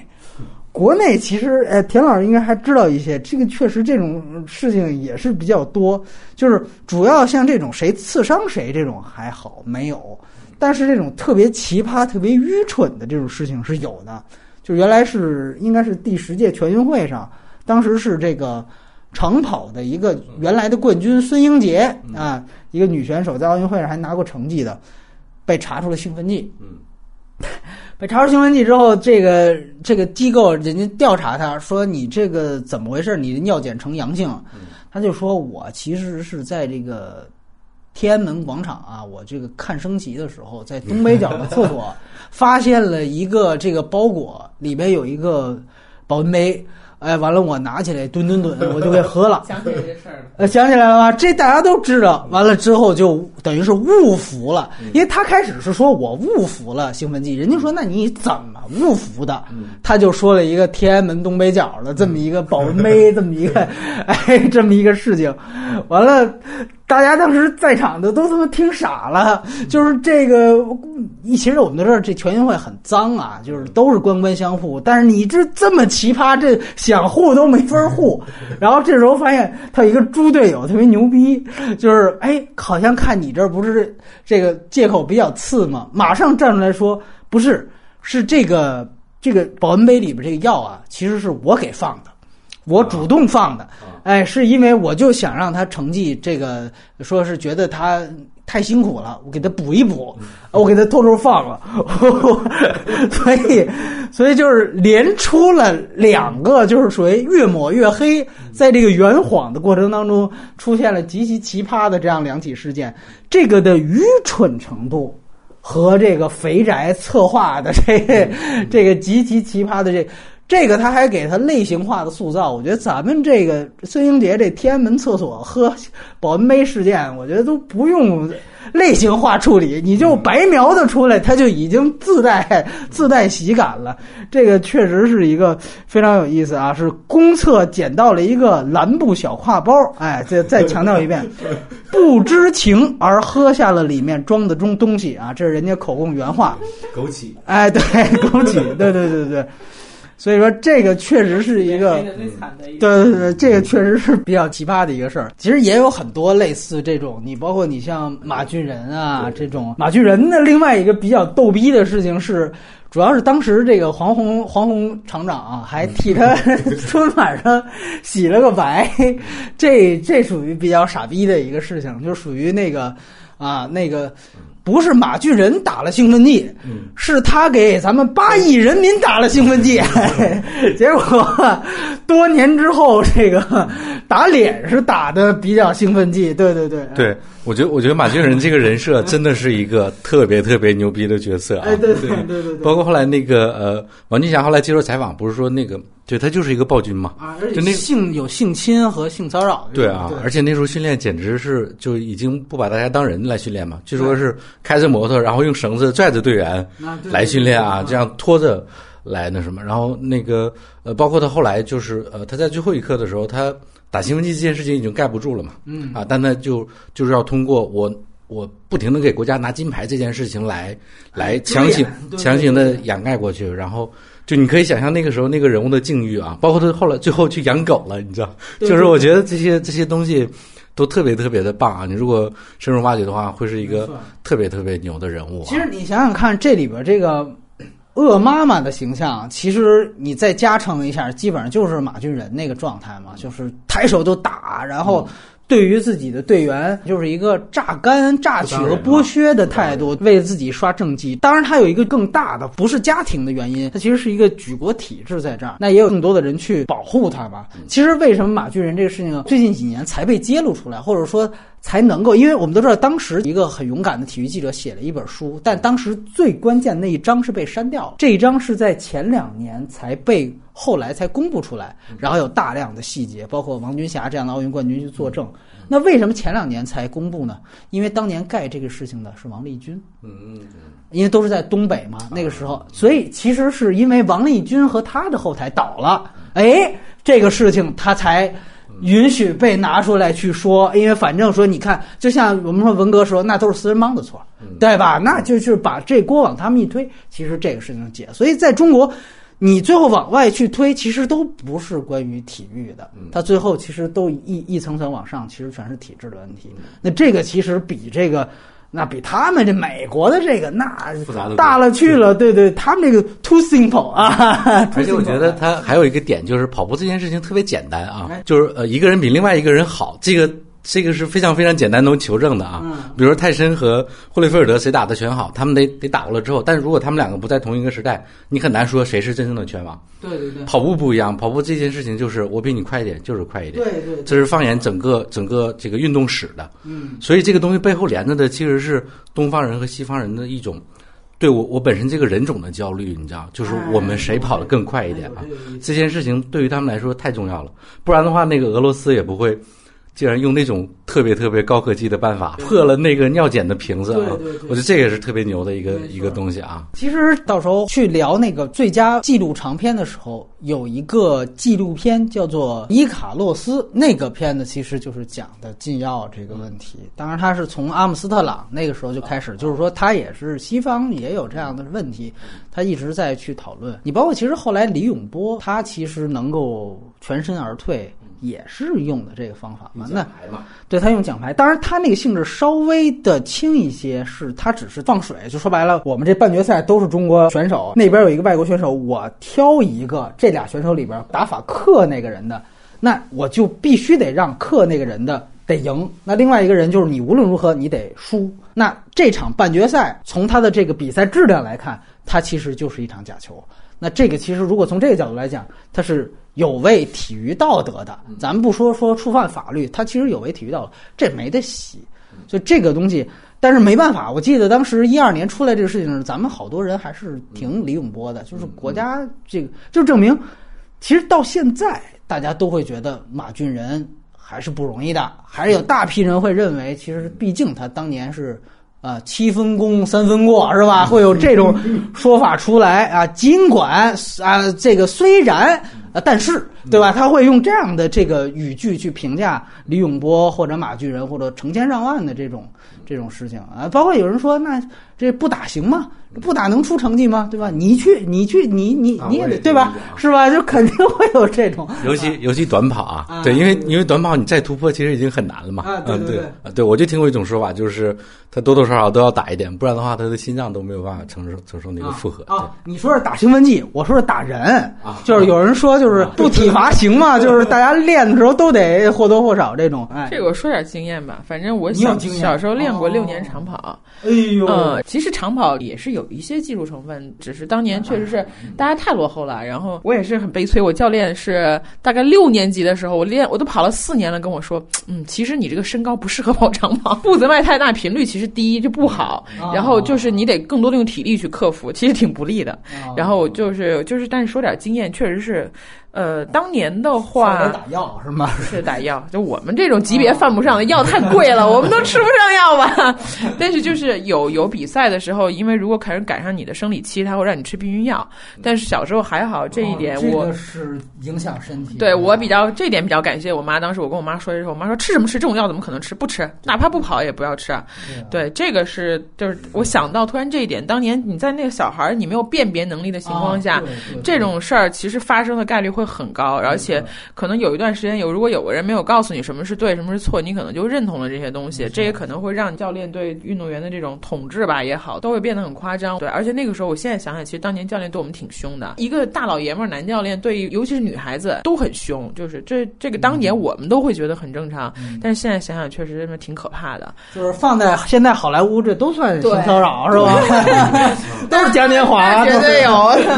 所以这事儿真的是，你说你没放在我身上，我可能觉得哇，那他给国家带了金牌是啊，那个你不能全怪他。但是你如果放在，如果你经历过这事儿身上，你还是会不舒服。就提供这么一个角度吧，呃，一定不舒服的。那我们就来说说相关的电影，我觉得也是挺有意思。关于奥运的一个近几年的，就是《狐狸猎手》，应该是八四年洛杉矶奥运会的一个摔跤冠军。然后他和这个约翰杜邦最后产生了一个非常致命的枪击案，这个也是在我看来，所有的体育题材电影，它严格不算是一个类型片，觉得是最出色，而且其实是艺术价值最高的一个电影啊，甚至拿了戛纳的最佳导演奖。戛纳这种高技术奖项很少颁给美国电影。啊，这个是一个纯美国，而且是有好莱坞大明星的，这个可见他当时的技术多么出类拔萃。他是正好是跟西兰的冬眠那一届嘛，其实有很多好片子。我听说这个去年看这个摔霸红的时候，因为都是摔跤嘛，田老师跟我一样，就对摔霸那种过誉啊有一点不太认同。当时其实举的反例就是《狐狸猎手》，你也可以来聊一聊《狐狸猎手》。当时确实非常喜欢他，当时那个人物我觉得也是做的比较突出吧啊，整体的调性也都抓的特别好啊，有几场单场的戏。当时印象都比较深。然后你说的那个跟摔霸对抗的，我记得我当时是举了几个例子，还有那个挑战星期天和乒乓，还有狐狸猎手吧。我觉得核心那个点还是就是我呃一开始所讲的那个，当我在一个比赛当中我对抗的那个东西背后的东西是什么？我觉得是让一个体育题材电影最后能不能脱颖而出的呃关键啊。嗯，比如说像那个挑战星期天，它就相当于把这个东西完全颠覆掉了啊。就是我上一场不管我进没进球有没有立功。我上一场就有两万美金，所以我哪怕我的我的膝盖再上一场就就废了，我就残疾了，或者我在比赛的时候我的眼珠被人撞出来，哪怕是这样冒着巨大的风险我也要上，因为我只要上就有两万美金。就是它是一个完全在讲背后这个商业是怎么运作的啊啊，那个我觉得也是也是很牛的，而且拍的那个技术在当时来说是非常非常对。领先的啊，对对对啊啊！狐狸猎手呃，当时对我来说，对呃，我觉得它某种程度上和那个花样女王算是有一种一种共通吧啊，也是呃，它虽然说的是有钱的一个家族的事情，但归根结底说的还是呃，在说一个一个人和世界的关系，这样对对对嗯。还有就是呃，日本的那个动漫乒乓啊啊，乒乓我觉得。呃，它个系列剧是吧？对，是对对啊，它是有有一定的赤子之心吧啊，然后是做了一个群像，就是大家对汤浅证明的啊，就是大家怎么看待乒乓这件事啊，然后到最后你就感觉每个人都都必须得赢，就是他把每个角色都当做主角来塑造，就这个人非赢不可，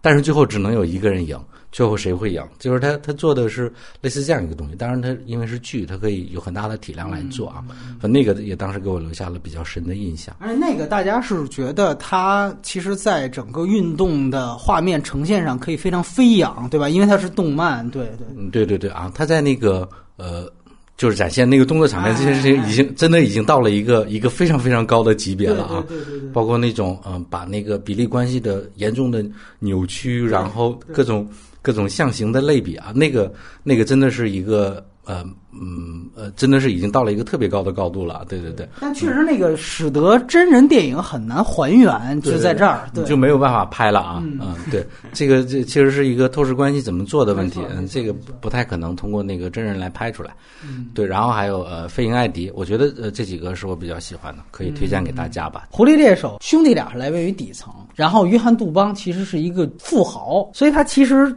是讲了两个阶层的事情，然后两个阶层正好通过这一个事情交汇起来，确实这两个阶层的天花板在这一件事情上都被点出来了。当然，我觉得他最厉害的点不在于文本。而在于它所有的美学呈现，就是它怎么样去营造空间关系。你可以注意到那个电影，史蒂夫·卡瑞尔作为第一主角，他第一次出现的时候是一个巨大远景，他是一个人非常渺小的一个身影，在他那个巨大的豪华的豪宅当中出现。就说白了，他其实完完全全走的是与最早以前公民凯恩拍这个凯恩在他的豪宅里面的方式，所有的都是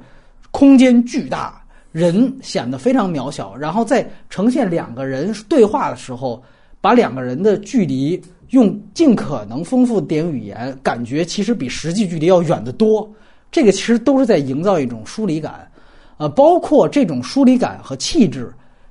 以及史蒂夫·卡维尔的表演，形成了一种非常完美的贴合。我觉得最牛逼的一场戏，现在再看就是史蒂夫·卡维尔在那个直升机上，第一次掏出可卡因来，然后再吸毒。然后同时那边他让那个笨拙的、很愚蠢的，就像这里面的东尼亚一样的那个查宁塔图姆的角色，在那儿给念，在那儿念你自己给他准备好的这个自吹自擂的这个演讲稿，然后就因为那个人没文化嘛，摔跤手没文化，就说呃到底是什么慈善家、集邮家？那个集邮家那个词特别难念，他念不好，他说那是这个词什么意思？他就说啊就是收集邮票的。他就说那我能不能直接说你是收集邮票的？他说不行，你还是要念这个词。然后他就一遍遍的在这重复，然后那边一边吸毒，一边看他念的不顺，就跟他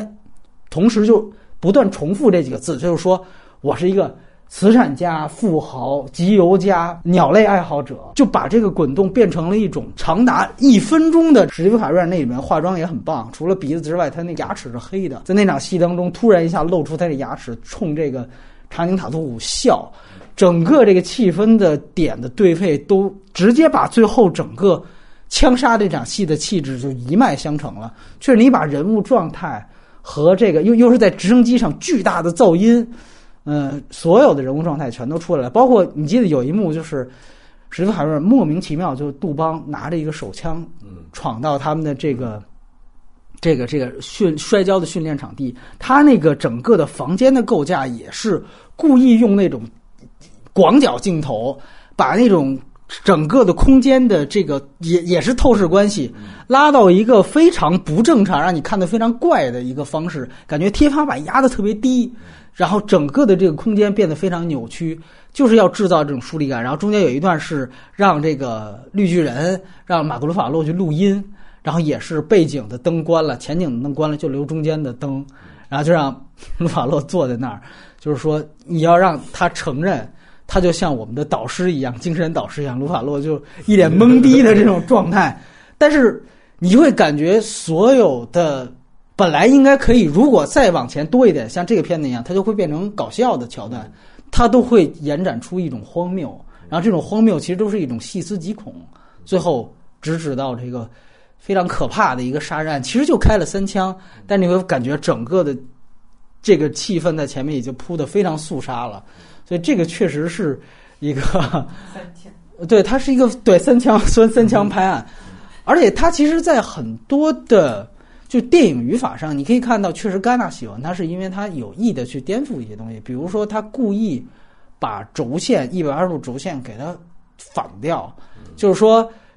但是他他还是正反打，但确实他就是一个让这个就是拉背镜头的肩在左边，然后另外一个按说是在右边了，但是他还在左边，就是故意制造。然后你会发现这个史蒂夫·卡瑞尔他的这个眼神是不对的，所以他其实就是故意制造一种空间扭曲感。这个和他整个的远景镜头也是搭配使用的，所以确实它是一个艺术价值很高的一个电影。就包括说早上他看那个。说开始，管家跟查宁塔图姆说：“哎，这个远处这些马是属于杜邦先生的妈妈的，你不许动这些马。”然后杜邦就给了他一个望远镜，他就拿这个望远镜看这些马，和那个空气当中就像幽灵一样，那老太太在那儿去找这些马。所以确实你会感觉这些东西都特别诡异。然后其实后来你会发现，哦，原来杜邦做的这一切。想让自己是一个多牛逼的教练，就是为了给他妈妈看。然后他有一个特别好的一个剧情也没说出来，但是其实是一个埋在过程当中，就是在两个人关系出现危机的时候，恰巧他妈妈去世了。也就是说，其实最后汉城奥运会还没开始，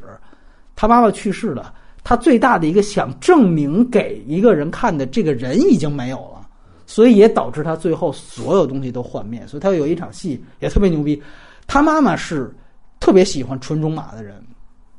然后特别鄙视他喜欢摔跤，就是说摔跤太 low 了。那个词就是 low，就说我不希望你成为一个特别 low 的人。咱们是杜邦家族。最后他妈妈死之后，他做的一个动作就是把那些所有的马全都从马圈里放出来。那一场戏正好是清晨，有雾，开始一个剪影，那个马在前面万马奔腾的时候，你感觉前面就像一块银幕一样，那是不真实的。然后直到雾散去，他跟马一样跑到那个远处的草原，你才发现哦，原来前面不是一块银幕。就是他通过这样的一个有点病态的一对人物关系。他其实塑造的实际上是放进了很多的艺术的美学的东西在里面，我觉得是挺了不起的。哦，最关键的一点，特有意思的是，对不起，多说一点，就是它里面那个暗示同性恋的镜头，嗯，那个还特有意思。开始杜邦家族授权了，允许导演拍，嗯，完了导演拍完给他们看，杜邦家族的这些后人都挺满意的，结果拍完之后，影评写。说中间有一幕超牛逼，其实就是隐喻了这个约翰·杜邦是同性恋。其实就是有一场，两位不知道还记不记，就是他老半夜去敲这个查宁塔图姆的门，说赶紧训练了，咱们到画廊，他还不叫那个呃那个摔跤房叫摔跤房，叫画廊，说咱们到画廊训练了。然后他其实就是因为摔跤有一个标准的动作，后来有一些海报也用作，就是一个男人压在另外一个男人身上，他其实就。就只维持这一个动作，其实就是钢胶的动作，然后就一直在那儿蹭。他因为他也是一个老人了，他就只能在那儿蹭。其实他这里面这个就是我们说完全是反摔霸的，他不是把摔跤动作给他怎么样动作片化，他是把他带了很多的人物关系象征。就他其实是色戒那种东西，就他其实是在讲两个人的体位。巴斯芬克里也有。对对对对对对，所以这个东西后来被影评解读出来之后，杜邦的家族不干了，我要告你们诽谤。后来他就出了这么一个争议。但其实这个因为人已经死了嘛，就全都是罗生门了。这个就是电影的一个魅力所在，它根本那个电影没有点透任何的东西，全都是用镜头语言去带所有的人物关系，所以你看得出来就看出来。小脑有什么补充？我其实也好多情节都忘了。但是印象中很深的就是他的这个孤独的小男孩的表情啊，就是他的这个状态，是吧？对，确实是非常的突出。当然，你说的刚才那套东西我都不是很研究过，所以也没有说就是带着这种眼光去看，只能说是我。但是它有效，因为我感受到了他这种情绪。然后就是，而而且我有点都忘了妈妈这个线的存在。但是你刚刚一提醒我，又想乐，就是说又是一个关于小孩子要终极追问妈妈你是不是喜欢我的故事，真的是。哎呀，太惨了，好没有就这么过。你要推荐吗？还要每个人要一定要推荐？对对对对。嗯，你推荐了一个艺术价值这么高，我就一推荐一个没啥艺术价值，但是治治愈价值很高的吧，就是那个韩国的国家代表，就是就是那种傻白甜式的那种励志，就是那个，但是韩国人拍傻白甜励志是真的拍的比较甜而不腻，然后又是又特别有效果，就是能很能立刻嗨起来，然后又又是赶上一个又是冬奥会的事儿，同样也是讲冬奥会当年他们为了这个地方举办。冬奥会硬是成立了一个国家队，然后一群这个各种这个歪瓜裂枣，然后但是都是很可爱的小人物的这个建立这个的故事，然后最后的场面那个速滑场面，在当时技术来讲也不错了，所以就是给推荐给大家看一下，还是挺燃的。对，因为韩国人拍这种东西就是他会对他会把这种人物拍的一定是很可爱，没有那种那种大缺点，但是小缺点都是可爱的。所以咱们这个年年底了厌世的时候啊，就是看完什么北京流感这种东西的时候，也看看。这种东西找 找点这种治愈治愈力啊，就就这个意思，行。对，而且那个你要这么说，其实跟《飞鹰艾迪》也比较像，对吧？我当时看《飞鹰艾迪》，觉得哇，这个跟那个国家代表特别像。对，国家代表在前了，对对对，嗯，对对，确实。不一定说人家一定是看了，然后学了点什么，就是可能这两个人价值观可能比较接近，都是这种乐天一点的导演啊。对对对，因为那个《飞鹰艾迪》也是有真人原型嘛，就是他那英国代表队那最后一名嘛，对吧？确实，那个片子当时我们聊摔霸的时候，其实是在价值观上就说过，就确实这是东西方呈现出来不同的输赢观嘛。其实它其实都到不了那么狐狸猎手那么高阶的东西，它其实就是探探讨一个输赢观。摔霸可能就是还是金牌最重要，对吧？咱们国家需要这个赢，然后这个这个。无非这边说的就是，哎呀，其实赢不赢无所谓，对吧？那快乐和自我实现才最重要，自我实现不一定非得建立在。金牌上，对吧？他其实说的是这么一回事儿，正好没错，就是什么样的人都存在，只是看你接受哪样的这个价值观。但是另外一个，当年看完田老师非常觉得有感触的，就是一个纪录片。非常好的就是红军冰球队，这个确实我觉得是一语道破了承袭苏联的整个举国体制的一个弊端吧。我觉得确实是非常到位，尤其它又是纪录片，所以我觉得确实很有意思。当时我看的时候也确实非常有感触。哎，田老师先来聊聊你当时对这个片子的印象。嗯。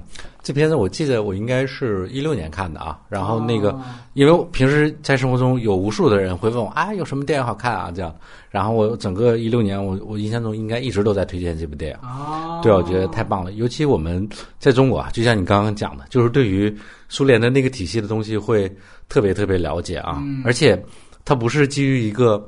虚构的东西，它是一个纪录片，这就让它那个力量又特别特别强嘛啊！然后里边的那个那个主角，我我忘记他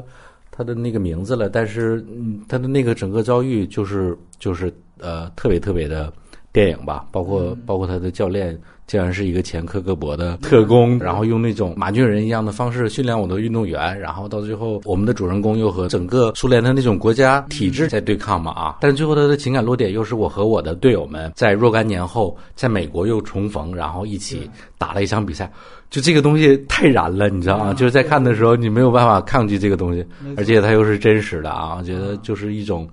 一种呃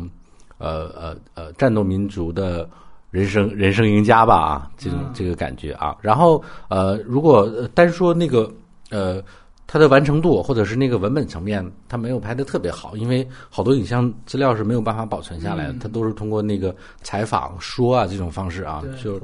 对啊，这种东西对于呃美国美国的那个美国是一个纪录片大国，他们有好多纪录片特别棒，对于他们放在那里边，其实不是不会是一个特别特别优秀的东西，只是说这个人。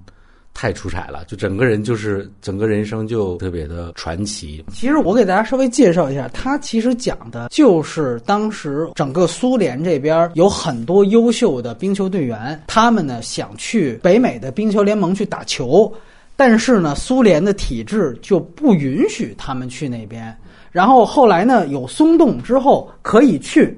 但是呢工资那边你俱乐部无论给你多少钱。你都得给我国家，然后我照样还按苏联的这个每天多少土豆啊这样的干粮粮票我发给你，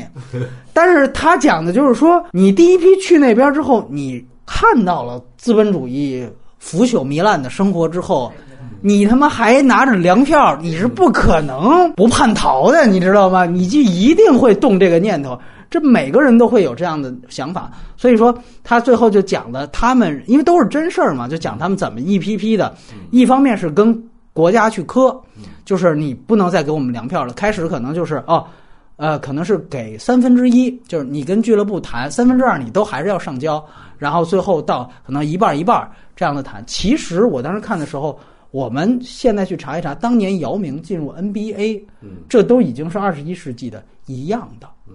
姚明进入 NBA，如果熟悉篮球人都知道，首先他虽然是当年的状元，但其实他是晚一年去的，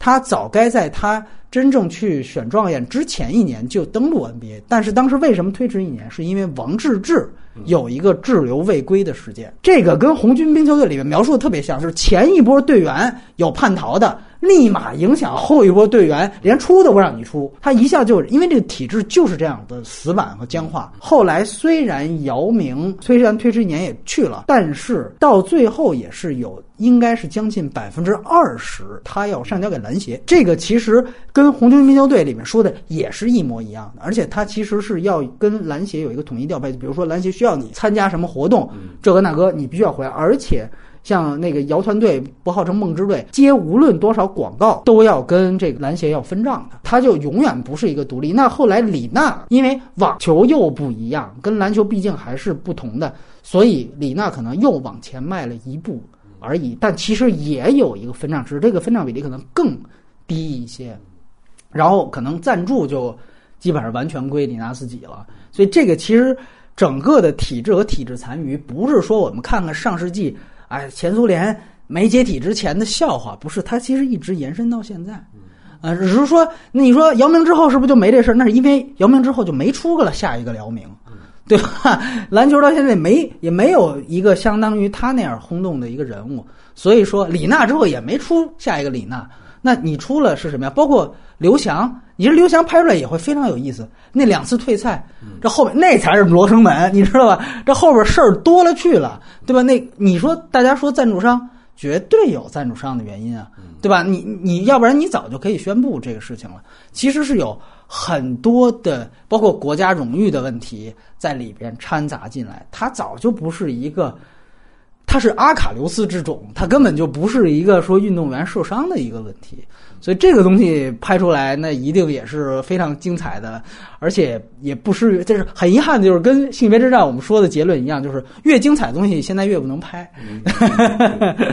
然后呃，对，当时那个王治郅的事情我印象很深，因为当时好像是有一个重要的媒体发过一个社论啊，然后就是那种口吻就是大志啊，那个你怎么可以做这种背叛国家的事？你知道啊？对，所以你看，就和那个李宁的那个时代啊，寄刀片那个时代，实际上没有特别大的区别。对对对对，嗯。所以确实，你从这个角度来讲，你现在说回来，王治郅这个事情，他其实当时央视也下过禁令，就说你不是就在美国打球吗？你出现的那场比赛，我们就都不转。原来你比如说，如果我们谈的好是只转有中国人的，只要你背叛了，哎，我就绕着你走，对吧？所以说这个也确实是。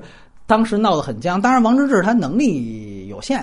所以也没有说出现一个让大家非转不可。你要打到总决赛，那这个可能会面临一个到底要不要打。你要是场场首发，对吧？你也不是，所以所以恰巧姚明是可能能力更高的，但是就更听话一些。对，所以这个确实也是。就没有出现红军冰球队那么狗血。那红军兵队那就是非常尖锐的矛盾，因为能力越高的人越反叛，那这个就比较那什么。你像我们这边，包括性别之战谈到的胡娜当时的叛逃，那也证明啊胡娜原没有李娜后来能力那么高，他处在那个时代。那李娜又稍微就就乖了一点，所以说这个确实是在中国还好，到现在为止都处在一个比较平衡的状态。嗯，但是说回来，说回电影《红军冰球队》，确实它的整个，而且大家有时候一听纪录片儿，觉得就不看了，觉得特别闷。这真不是，它比这个好多这个，对它比好多电影剧情片，比《伯德小姐》什么的那精彩多了。从这个激烈程度上，就真的是非常推荐大家。而且大家有人说我不看冰球，这没关系，它这个不是一个关于冰球本身的东西，它其实就是在讲。背后的体制，所以这个确实是最后时间值得去推荐一下。然后，呃，这就拐回来，最后我们其实，在性别之战那期也聊了，就是现在不是陈可辛放弃了《李娜传》，要拍这个中国女排了嘛？没放弃啊，没没放弃那什么，反正他现在已经宣布接手下一个是中国女排了啊。这个就其实他再拍热度也没有了，呃，那无所谓了。现在我们就说中国女排。我不知道两位对这个项目有没有什么看法？我觉得，呃，中国女排对于中国人来说有有一定的符号性吧，啊啊，就是他，那他最后实际上做的应该还是像那个小王老师推荐的类似那种电影吧？对对对啊，国家什么？国家代国家代表啊，对，国家人大代表不完了吗？国家代表代表国家啊，我觉得差不多应该也是这样吧啊。嗯，当然，我觉得还是可以看吧。我想说一句《李娜传》啊，就是那个呃，陈可辛想拍《李娜传》，就是当时我觉得大家都一下子就能明白陈可辛想拍的那个东西是什么啊。李娜就其实就是一个不服管的运动员嘛，啊，特个性那样的啊。但最后我觉得连《李娜传》都过不了的话，就证明中国想拍一个体育题材的电影会特别特别难，想拍的好看。对对对，我觉得最终结果就是这样。那最后肯定是呃大家就考量纪录片燃不燃。